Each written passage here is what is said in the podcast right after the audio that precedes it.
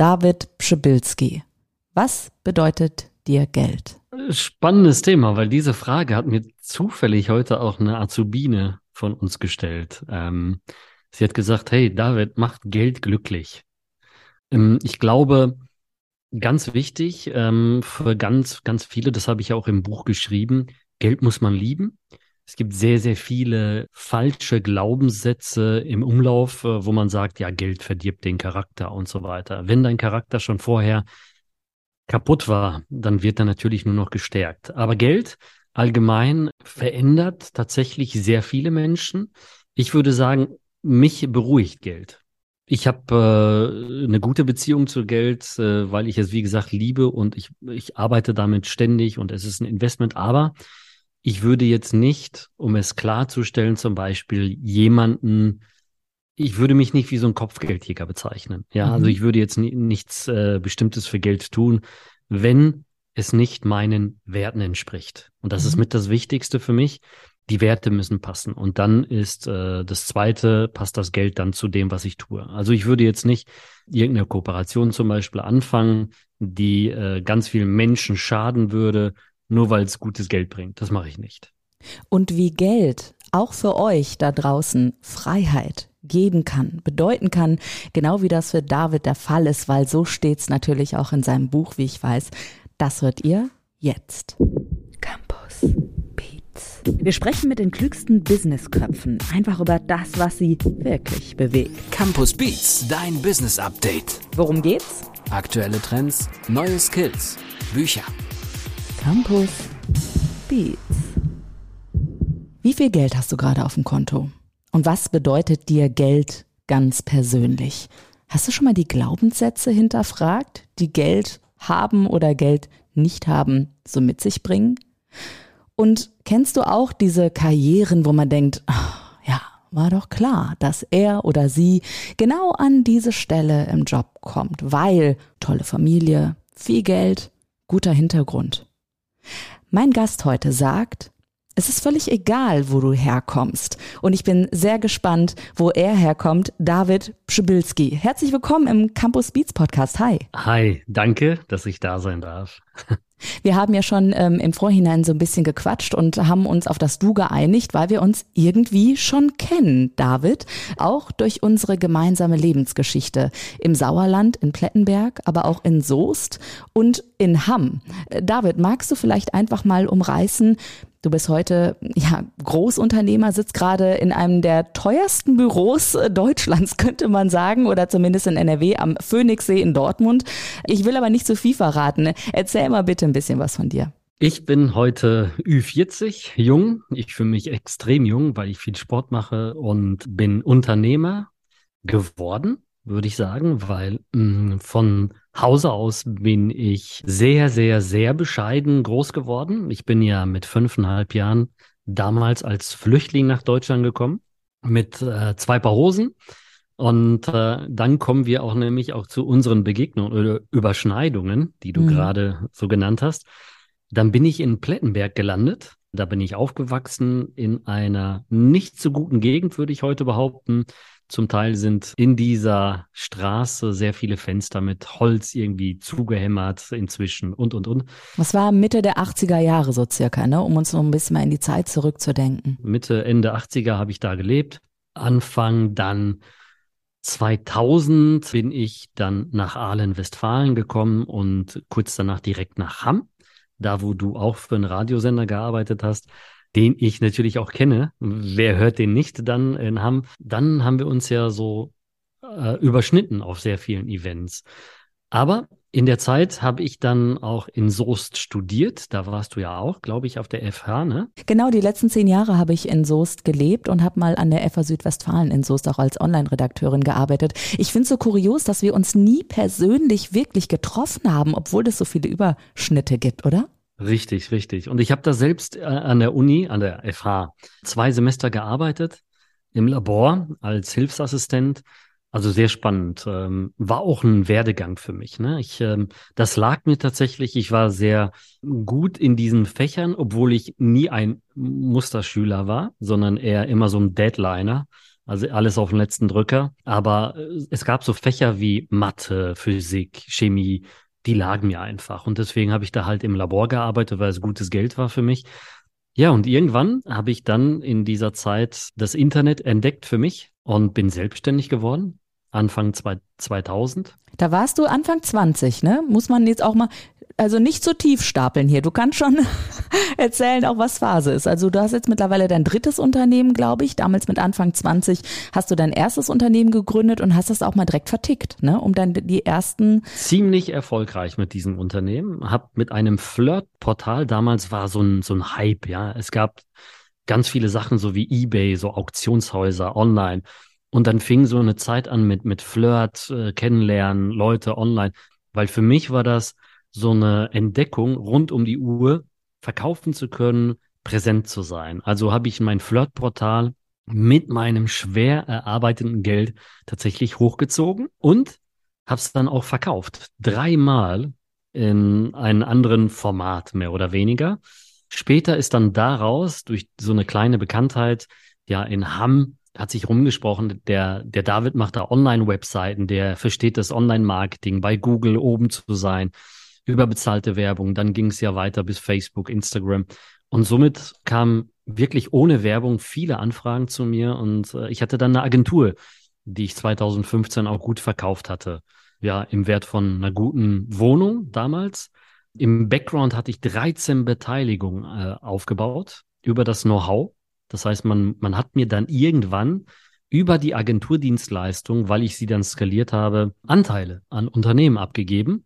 Und ich habe dann diese ganzen Abteilungen und das Marketing und Brandaufbau äh, komplett übernommen und war so an dem ganzen Teil beteiligt. Und ab 2015 habe ich dann ähm, das Coaching-Geschäft so für mich entdeckt, weil ich hatte so viele Anfragen tatsächlich äh, über Leute, die dann zu mir kamen, äh, die ich beworben habe, da gibt es jemand, der will das auch. Da gibt es jemand, der will das auch. Der hat ein Buch geschrieben, ja. Genau, genau. Äh, ja, und äh, der würde das gerne verkaufen. Der ist ein Bestseller schon bei Spiegel und würde das aber jetzt noch mehr über Facebook, Instagram vermarkten. Der hat seine Bühnenauftritte, will seine Hallen füllen. Und so hat sich das rumgesprochen.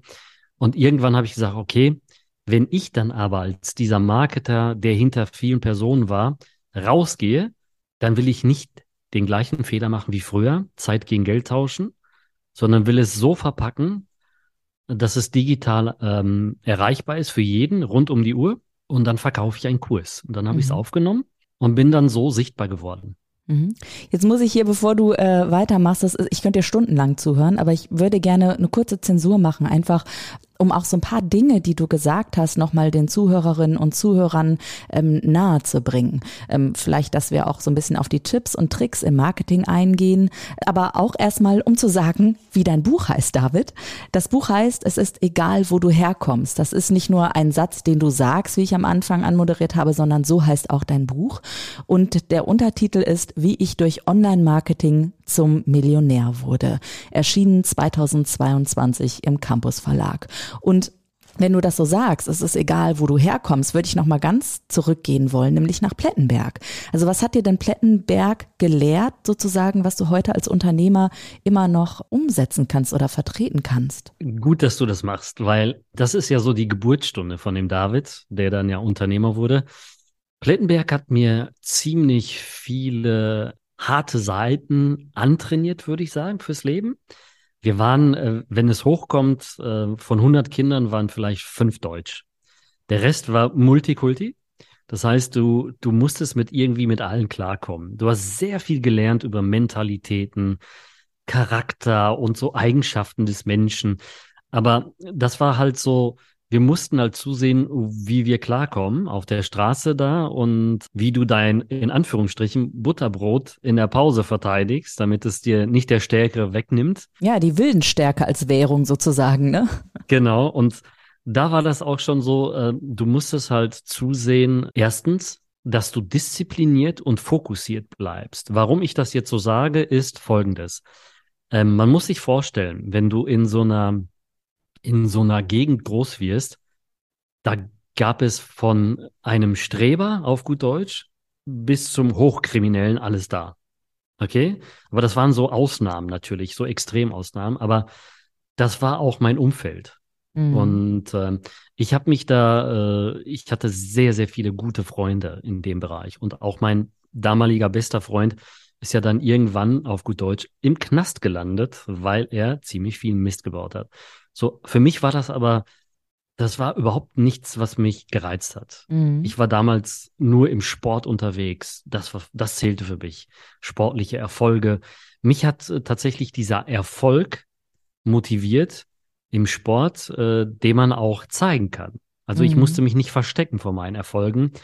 Und bei denen war es ja umgekehrt. Und das hat mich tatsächlich sehr diszipliniert äh, nach vorne geschoben, wo ich gesagt habe, okay, halte deine Ziele vor Augen, sei ja. beharrlich, also zielstrebig und lass dich nicht ablenken von anderen, die dich vielleicht auf die falsche Spur bringen. Eine Stärke, finde ich, ist das auch. Auf der einen Seite und auf der anderen Seite kann ich mir vorstellen, dass dieser Ehrgeiz dich auch manchmal so gepackt hat in deinem unternehmerischen Wesen und in ja, deinem Menschsein, dass es vielleicht irgendwann auch ein bisschen zu viel wurde. Also du hast ja irgendwann auch die Notbremse gezogen und gesagt, so, ich muss jetzt mal ein bisschen zurücktreten, Luft holen, einen Podcast aufzeichnen, ein Buch schreiben und so Sachen.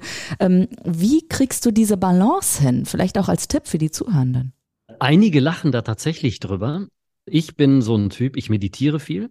Mhm. Ich habe äh, schon damals in der Zeit, äh, wo ich da in Plettenberg gelebt habe, viel Sport gemacht und mentale Stärken für mich entdeckt, habe Bücher damals gekauft und habe immer wieder so Atemübungen gemacht, Meditationsübungen gemacht, um im Balance zu bleiben, immer ruhig zu sein.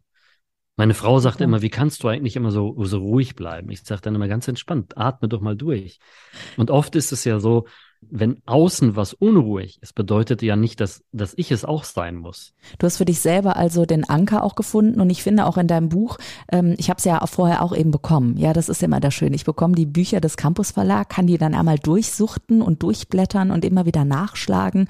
Und da habe ich wirklich so eine tiefen Entspanntheit bei dir gelesen, aber auch, ich musste oft auch lachen wegen deiner Anekdoten. Also die Art und Weise, wie du schreibst, ist einfach sehr erfrischend und so, ja so echt. Also weißt du, ich höre halt von dir, also ich höre halt heraus, du kommst aus Plettenberg, aber du hast halt auch schon in Dubai gelebt, du hast halt ein, eine Million am Konto, so nach dem Motto. Also da ist irgendwie alles, alles dabei. Diese Entspanntheit, hat sich die bei dir irgendwann eingestellt oder war das auch mit wachsender Expertise, die du ja im Marketing dann auch bekommen hast, einfach der Fall? Das ist genial, was du gesagt hast. Und zwar diese Entspanntheit und Ruhe, kam tatsächlich durch diese Expertise. Sie kam nicht über einen Kontostand, weil für mich ist von oben nach unten ist wirklich ein Millimeter. Aber von unten nach oben ist es manchmal sehr schwierig. Und ich kann dir eins sagen, bei mir ist es irgendwann so geworden, dass ich gesagt habe und auch bei mir im Unterbewusstsein, das so sitzt, fest verankert, nimmt mir alles weg, ich weiß, wie es geht und ich bin in einer Woche wieder zurück. Das war so diese Geburtsstunde von David und dieser Ruhe in mir. Mhm. Wenn ich jetzt so an den fünfjährigen David denke, ne, der dann eben ähm, nach Deutschland gekommen ist oder an den zehnjährigen David in Plettenberg, war das schon immer so für dich, also wusstest du schon immer, dass du irgendwann woanders sein wirst? Hattest du schon immer eine Vision oder weil du sagst ja, äh, es ist egal, wo du herkommst. Also wie setzt sich das zusammen? Gar nicht. Also ich wusste nicht, was mich erwartet. Mein Vater ist ähm, ein gutes Jahr vorher schon geflohen aus Polen, damals im Kommunismus. Bei mir war es tatsächlich so, ich bin größtenteils bei meinen Großeltern groß geworden und ich wusste gar nichts, was mich erwartet, wo es hingeht, was für eine Vision ich hatte. Ich glaube, mit fünf Jahren nimmt man sowas auch nicht wahr. Nicht, äh, man, man kann das gar nicht so realisieren. Und dann mit zehn gehen wir mal das Doppel, also wir gehen mal so etappenweise ja, durch. Gern. Das schreibe ich ja auch so im Buch, diese Etappen des Lebens. Und dann realisiert man so langsam, okay, es wird ernster. Du bist jetzt ganz woanders. Deine Freunde sind nicht mehr da. Diese Freunde wirst du in Anführungsstrichen nie wiedersehen. Das ist heute, damals gab es ja kein WhatsApp. Heute gibt's Zoom, heute gibt's alles. Deswegen sind wir alle so weltoffen. Ne? Damals war das ja, okay, wir sehen uns einmal im Jahr vielleicht, wenn ich zu Weihnachten zu meiner Oma komme. Das wusste ich nicht. Und null Ahnung gehabt, wirklich, wo die Reise hingeht. Heute mache ich mir überhaupt keine Gedanken mehr darüber, weil ich lebe tatsächlich nur so, wie ich leben möchte und wo meine Werte auch sind und alles aus der, also in, in dieser Entspanntheit heraus. Ne? Ja. Du hast auch eben ähm, schon mal gesagt, so im Vorgespräch, sage ich jetzt einfach mal, bevor sozusagen das erste Mal der rote Rec-Knopf angeht bei mir hier, da haben wir schon mal ein bisschen gequatscht und du hast gesagt, naja, also dieses Büro auch, dieses Riesenbüro am äh, Dortmunder Phoenixsee, also die Menschen in Nordrhein-Westfalen wissen, wovon ich spreche, wenn ich diesen Bürokomplex anspreche. Ja, also da wurde ja dieser See hochgezogen, da wurde alles neu hochgebaut. Und ich kann mich noch erinnern, ich wohnte in Dortmund und dachte mir, boah, welcher Bonzen kann sich das Büro leisten? Ja, David Pschibilski kann sich leisten. Aber er sagte eben auch, oder du sagtest eben auch, das habe ich für meine Mitarbeiterinnen und Mitarbeiter einfach auch gemacht. Viel weniger für mich, ne? Richtig. Also es ist äh, wirklich hundertprozentig so. Ich nutze hier in so einem kleinen Raum mein Zimmer. Das ist aber schon ordentlich. Also es ist nicht jetzt irgendwie ne, so ein Kabuff, sondern ich habe aber ein Zimmer, mein Monitor, mein, mein, mein Rechner hier. Und es geht mir gut, aber ich gucke selten jetzt hier nach unten oder so und genieße es selten, sondern klar, wenn ich jetzt hier runtergehe, dann hole ich mir vielleicht einen Kaffee oder ein Eis hier am See. Das ist schon toll. Aber ich habe es tatsächlich nur für die Mitarbeiter gemacht. Das mhm. war meine Motivation, um diese Mitarbeiter wiederum zu motivieren und mhm. zu sagen, hey, Wasser beruhigt ja, äh, schaut euch das mal an. Und wenn ihr mal Stress habt oder so, geht mal runter, spaziert eine Runde um, um den See. Und äh, das war jetzt nicht die Entscheidung für mich, weil ich mache genug Sport, ich fahre Fahrrad und mache Kampfsport und dies und das. Das reicht mir alles. Und hier würde ich einmal noch mal ein bisschen mehr nachfragen, wenn es um deine Expertise geht. Beat on Repeat. Heute betreibst du ja vor allem Affiliate Marketing, wenn ich ähm, richtig informiert bin. Was ist denn das genau und welche Vorteile bietet diese Art des Marketings eigentlich? Also Affiliate ist tatsächlich ein Thema, was ich vielleicht heute zu 10, 15 Prozent noch mache, aber mhm. seit gut 17 Jahren. Und ähm, ich habe da halt so, so ein gutes Gefühl für entwickelt und wir machen Lead-Generierung, also Kundenakquise für bestimmte Projekte, Produkte in Abstimmung. Hauptsächlich bin ich ja für bezahlte Werbung sichtbar oder für Brands, Personal Brands, die ich dann aufbaue im Background, wo kein Mensch weiß, dass ich dahinter stehe. Oh cool. Kannst du da ein bisschen Name-Dropping gerade machen oder wäre das doof, so aus der Kundenkartei zu erzählen? Einer der größten, die ich in dem Bereich ja auch betreut habe, und auch selbst die Bücher ungefähr 100 bis 120 Mal am Tag verkauft habe, ist Hermann Scherer. Mhm. Äh, aktuell mache ich ähm, einiges für Profiler Susanne. Das ist ja mit die größte Profilerin in ähm, Deutschland. Und sie kriegt ja jetzt sogar eine Apple TV-Show äh, äh, international. Also da bin ich sehr marketingtechnisch unterwegs, sehr stark. Wow einige Brands von Reiseveranstalter bis Energy Drinks, die ich damit konsulte, würde ich sagen, mhm. um einfach ähm, statt Influencer eher so Botschafter reinzubringen und, und, und. Also es ist schon sehr spannend und das Affiliate ähm, passiert eigentlich so nebenbei. Aber ich höre halt immer, immer wieder, kein Mensch schafft das so wie du. Kein Mensch schafft so viel ah. Umsatz so wie du. Und deswegen bin ich in dem Affiliate so groß geworden. Es war nie so das Fokusthema von mir, sondern ich habe wahnsinnig immer viel damit erreicht. Und so kam das. Ne? Also mhm. genauso wie die ähm, Verkäufe für Handyverträge. Also ich habe dann für Vodafone, für Base damals so viele Hen tausende Verträge gemacht, wo die gesagt haben, das geht nicht, das funktioniert nicht. Ne? Das ist genau wie für so ein UK-Unternehmen habe ich mal Funeral gemacht. Das ist Sterbegeldversicherung. Und äh, wir haben in dieser Zielgruppe. Man muss sich vorstellen, das ist ja so eine Zielgruppe 55 aufwärts, da kommen so die ersten Gedanken. Ja. Äh, Mache ich das überhaupt? Mache ich das nicht? Und da haben wir halt so eine Case gehabt, also wirklich so ein, so ein Affiliate-Case, da haben wir 1000 bis 2000 Versicherungsanfragen pro Tag gemacht, nur in UK. Boah, meine Güte. Ja, okay, also völlig geisteskrank. Ja. ja, total. Aber was würdest du sagen, was braucht es denn damit, ähm, ja, damit eben so etwas dann auch möglich ist. Weil wenn du sagst, ist es eigentlich egal, wo du herkommst, Braucht es ein anderes Mindset vielleicht einfach und bist du deswegen auch ans Schreiben des Buches gegangen, um so ein bisschen diese, ja, die Mindset-Welt der Menschen zu verändern? Richtig. Ähm, diese Glaubenssätze, die wir immer mitbringen und auch diese Betrachtungsebene nenne ich sie bei uns im Marketing. Also diese Ansichtsweise, die ich von mir habe zu etwas oder von jemanden, mhm. Das muss man hundertprozentig weglassen. Man muss es einfach aus der, aus der Sicht des Kunden sehen. Hilft es mir? Was habe ich denn davon? Was kommt danach? Oder was, was ist der nächste Schritt, den ich tun sollte? Und dann verkauft man deutlich einfacher, indem man Produkte und das Marketing so rum anfasst, anstatt mhm. immer nur zu denken, wie verdiene ich am meisten Geld? Na klar. Das ist eher die, die irgendwann mal die darauf folgende Frage. Aber das Produkt muss in erster Linie ein Problem lösen. Und wenn ich dann vielleicht auch meine Zielgruppe für mein Produkt noch gar nicht kenne oder für meine Dienstleistung, ähm, dann hilft es auch mal. Ich frage ganz oft in meiner Social Media Community nach, hey, wer seid ihr eigentlich? Äh, was braucht ihr gerade von mir? Oder was beschäftigt euch an Themen auch? Ich mache wirklich einfach stumpf Umfragen und das funktioniert halt auch. Ne? Das ist jetzt meine laienhafte Herangehensweise. Wie würdest du denn sagen, wie finde ich als Unternehmerin, als Unternehmer heraus, was meine Zielgruppe haben möchte? Also wenn man Produkte vertreibt, es, es gibt immer nur eine Sache, die man befolgen müsste. Und dann hättest du die perfekte Produktpalette für deine Zielgruppe. Du gehst zum Beispiel mit kleinen Produkten, die oft verkauft werden, wenn es Shop ist oder so, wenn du irgendwas verkaufst, von, von weiß ich nicht, von, von einer äh, äh Computermaus bis zu einem Kabel, dann guck dir die Rezensionen bei Amazon an und welche Probleme es damit gibt. Worüber sprechen die Leute? Was ist gut, was ist schlecht? Dann weißt du genau, was die haben wollen. Und genauso ist es auch mit Dienstleistungen, in Foren, in gute Frageportalen, also QA-Portale und, und, und. Selbst äh, Google gibt ja die meisten Begriffe ja schon vor, wenn wir etwas googeln. Ja, wenn wir eine Brand googeln oder wir ein Produkt, dann kommt automatisch über, über Google Suggest, über diese Vorschläge, hinten dran Erfahrungsberichte, immer diese Vorschlag weil das ist das, was wir suchen.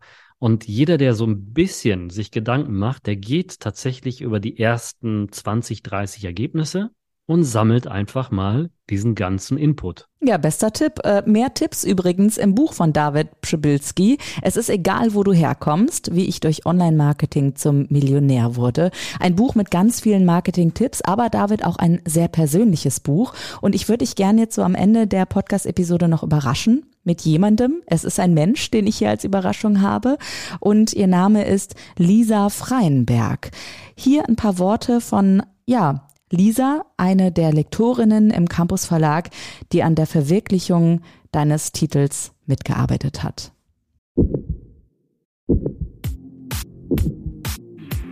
Offbeat. Buchtitel zu den Themen Wie werde ich erfolgreich? Wie gründe ich mein eigenes Unternehmen? Wie werde ich finanziell unabhängig? Und wie werde ich sogar zum Millionär? Gibt es mittlerweile wirklich viele. Mir ist aber bis jetzt noch keins unter die Augen gekommen, das so lebensecht ehrlich und authentisch ist, wie das Buch Es ist egal, wo du herkommst von David Pschibilski. Herr Pschibilskis Leben war und ist voller Höhen und Tiefen. Trotz allem hat er schon früh gelernt, welche Werte und Überzeugungen im Leben wirklich wichtig sind und hat durch harte Arbeit und viel Durchhaltevermögen schließlich zu finanzieller Unabhängigkeit gefunden. In seinem Buch erzählt er von seiner Kindheit und Jugend, seinen Erwachsenenjahren und von seinen kleinen und großen Schritten zum Erfolg. Und dabei wird vor allem eines klar, Beruflicher Aufstieg und finanzielle Freiheit sind keine Frage der Herkunft, sondern der eigenen Haltung. Ich finde von David Schibilskis Einstellung zum Leben, zum Arbeiten, zum Investieren, Führen und Managen kann jeder etwas lernen sei es, wie man die sogenannte Aufschieberitis am besten in den Griff bekommt, wie man die richtige Work-Life-Balance erreicht oder wie man eine Not-To-Do-Liste erstellt, die hilft, störende Faktoren im eigenen Leben auszuklammern und hinderliche Gewohnheiten zu umgehen, um fokussierter und zielgerichter zu seinen nächsten Karriere- oder Lebensziel zu gelangen. Oder um es mit den Worten von David Schibilski selbst zu sagen, am Ende ist es egal, wo du herkommst, entscheidend ist, was du aus deinem Leben machst. Mega. Also das ist ja der Hammer. Das ist ja eine große Überraschung, hätte ich nicht gedacht. Aber auch so positiv das, was da rausgezogen wurde aus dem Buch. Das finde ich super. Und das war auch tatsächlich das, was mich motiviert hat, überhaupt ein Buch zu schreiben, authentisch zu sein. Also das ist wirklich so alles von David drin und äh, realistisch und nicht irgendwie so ein 0815 Buch, was wiedergekauft wurde, sondern das ist einfach, was ich umsetze und was ich gemacht habe. Und das ist echt super, was sie da äh, nochmal zusammengefasst hat. Aber ansonsten nehme ich mir gerne einen Aspekt nochmal raus, nämlich die Aufschieberitis oder die Not-to-Do-Liste. Was hat es denn damit auf sich? So als Abschlusstipp vielleicht noch in dieser, in dieser Podcast-Episode von Campus Beats. Aufschieberitis, das, das kennen die meisten mit Aufschieberitis, ist gemeint immer dieses Wenn-Dann-Denken auch, gehört ja auch dazu oder wenn das passiert, dann äh, mache ich dies und man schiebt immer Sachen auf. Ja, die Prokrastination, wer kennt sie nicht? Richtig. Und ich glaube, also aus dem Background heraus der letzten erfolgreichsten Jahre von mir und alle, die ich kennengelernt habe, hatten tatsächlich eine Gemeinsamkeit. Sie hatten eine Speed of Implementation, also diese Umsetzungsfähigkeit, ohne etwas aufzuschieben, war gewaltig. Ich fühle mich gerade, sorry, dass ich so da, ich fühle mich gerade ein bisschen besser, weil ich denke immer so, oh Gott, ich will das sofort machen und ich will einfach noch mehr machen, dass ich manchmal doch schon ein bisschen arbeitssüchtig bin. Aber du sagst, nö, ist ganz normal, ist ein Erfolgskriterium. Richtig. Meine, meine Frau sagt schon immer, du hast wieder deine Zwänge, etwas so schnell wie möglich umzusetzen. Ne? Ja, ja. Ähm, okay. Aber das ist so. Und ich kann das bestätigen. Jeden, den ich bisher kennengelernt habe, der super, super erfolgreich war, der hatte diese Speed of Implementation und diese Störgeräusche daneben alle wegzuhauen. Also wirklich zu sagen, pass auf, wie kriege ich das so schnell wie möglich hin? Und oft ist es ja auch so, dass wir etwas aufschieben, weil wir uns nicht trauen oder weil wir den Weg dahin nicht können. Und dann muss man sich halt so die Puzzleteile suchen. Und das ist ja auch wieder schön, wir lernen ja dadurch, ne? Dass wir, wenn wir etwas nicht können, dann machen wir es halt mal und dann merken wir so, oh, war gar nicht so schlimm. Und jetzt kann ich mir noch mehr Wissen aneignen eigentlich. Ne? Wir müssen nur manchmal diese eigene Faulheit überkommen, die dann auch mal aufplöppen könnte, ja, und dann einfach mal die Sachen angehen. Und übrigens, was David auch sagt, ist, dein Mindset bestimmt dein Leben. Das würde ich gerne so fast als letzte Worte stehen lassen, David, aber die letzten Worte gehören natürlich dir. Dankeschön. Also dein Mindset bestimmt dein Leben. Alles ist ja verbunden. Mindset ist ja nicht nur irgendwelche Glaubenssätze, sondern es ist eigentlich alles, was in unserem Kopf so rumschwirrt, wenn es um äh, Gedanken geht, um Erfolg und bestimmte Muster. Und diese Muster muss man manchmal brechen. Das ist genauso wie statt eine To-Do-Liste mal eine Not-To-Do-Liste zu machen statt äh, immer Ja zu sagen, mal zwei, dreimal Nein zu sagen. Und ihr werdet merken, man, man wird deutlich stärker und größer dadurch. Ja, diese Sonderangebote des Lebens und alles mal so komplett abzulehnen. Also man muss sich daran halten. Und was ich meine ist, nicht nur einmal, zweimal, sondern dauerhaft. Und dann verändert sich das auch alles. Völlig egal, was man macht. Ob Sport, privat oder geschäftlich weil es fängt ja alles mit einem Ja oder Nein an und dann geht's weiter in die To-Dos oder Not-To-Dos, Planung, Aufschieberitis kommt dann und, und, und. Und der Mann weiß, wovon er spricht. Er kam von Plettenberg zum ersten Porsche. Ganz, ganz schnell. Sein Buch erschien im Campus Verlag im Jahr 2022, heißt Es ist egal, wo du herkommst. David Pschibilski, herzlichen Dank, dass du heute hier im Campus Beats Podcast warst, bist. Mein Name ist Andrea Peters und David, das nächste Mal warten wir nicht irgendwie 40 Jahre, bis wir uns das nächste Mal treffen, oder? Nee. Dortmund also oder Soest in Bier oder sowas. Genau. Alle heiligen Kirmes in Soest. So machen wir das. Okay, dann sage ich Tschüss, David. Herzlichen Dank und ihr da draußen. Macht doch mal das, was David vorgeschlagen hat. So ein bisschen die Geldglaubenssätze hinterfragen oder auch diesen Glaubenssatz, naja, ich habe halt den Background nicht einfach mal in Frage stellen. Mit diesem Gedanken entlasse ich euch heute aus Campus Beats. Tschüss. Campus Beats. Mehr Campus gibt es unter www.campus.de/podcast.